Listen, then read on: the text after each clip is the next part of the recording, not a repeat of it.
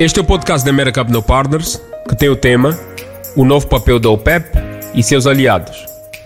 O petróleo tem sido transacionado em alta desde quando teve início, suportado pelas restrições impostas à Rússia desde a invasão à Ucrânia.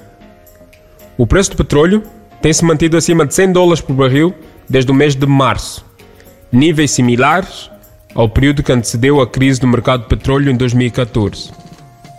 A Organização dos Países Exportadores de Petróleo OPEP, é chamada, mais uma vez, à responsabilidade de estabilizar o mercado de petróleo. A escassez da oferta obriga a organização a estabelecer metas ambiciosas de forma a impulsionar os países produtores a aumentarem a produção e cobrir o espaço deixado pela Rússia. A dimensão da Rússia no mercado de petróleo torna o processo de substituição das fontes de oferta desta commodity impossível no curto prazo.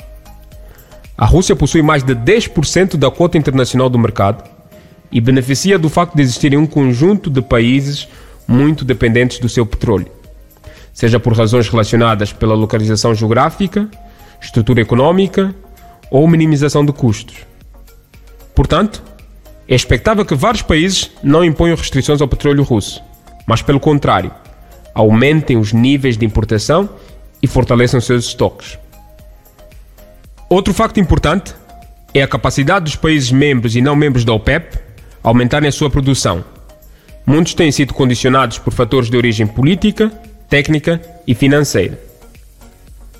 Vários países membros e não membros da OPEP têm enfrentado consistentemente interrupções na produção em 2022, causadas por sanções, instabilidade geopolítica, interrupções não planeadas, manutenção programada e até problemas técnicos. A OPEP e seus aliados têm estabelecido metas de aumento de produção desde que a invasão à Ucrânia teve início. Tendo decidido recentemente aumentar a produção em 648 mil barris por dia, em julho e em agosto. A OPEP deve responder com 432 mil barris de aumentos mensais e os restantes do target são da responsabilidade dos países aliados da OPEP.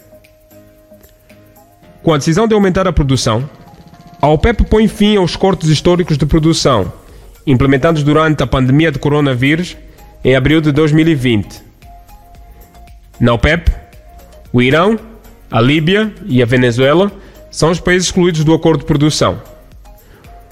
Os países da OPEP com os piores níveis de produção em relação às metas definidas são a Nigéria, a Guiné Equatorial, o Congo e Angola, todos com níveis de produção entre 70% a 90% da meta mensal e grandes dificuldades para aumentar a produção.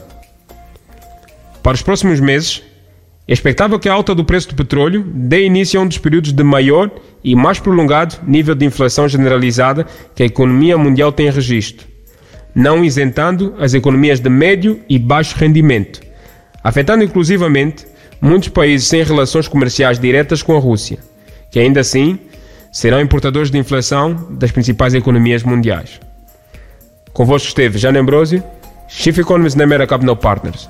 Até o próximo podcast.